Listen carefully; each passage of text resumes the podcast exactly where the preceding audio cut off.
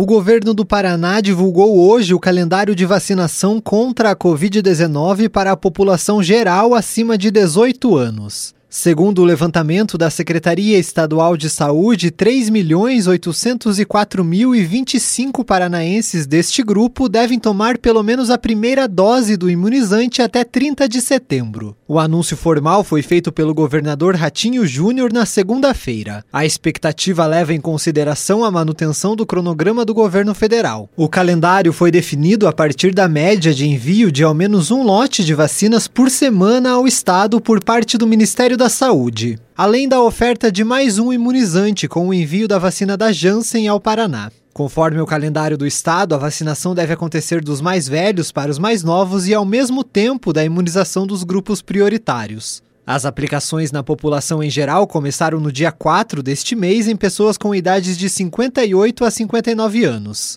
Nesta semana, o estado abriu a vacinação para pessoas acima de 40 anos. O calendário prevê a imunização entre os dias 4 de junho a 18 de julho de pessoas com idades entre 59 a 40 anos, entre 19 de julho e 22 de agosto, de 39 a 30 anos, entre 23 de agosto e 19 de setembro, pessoas com idades de 29 a 20 anos, e entre 20 e 30 de setembro, jovens de 19 e 18 anos.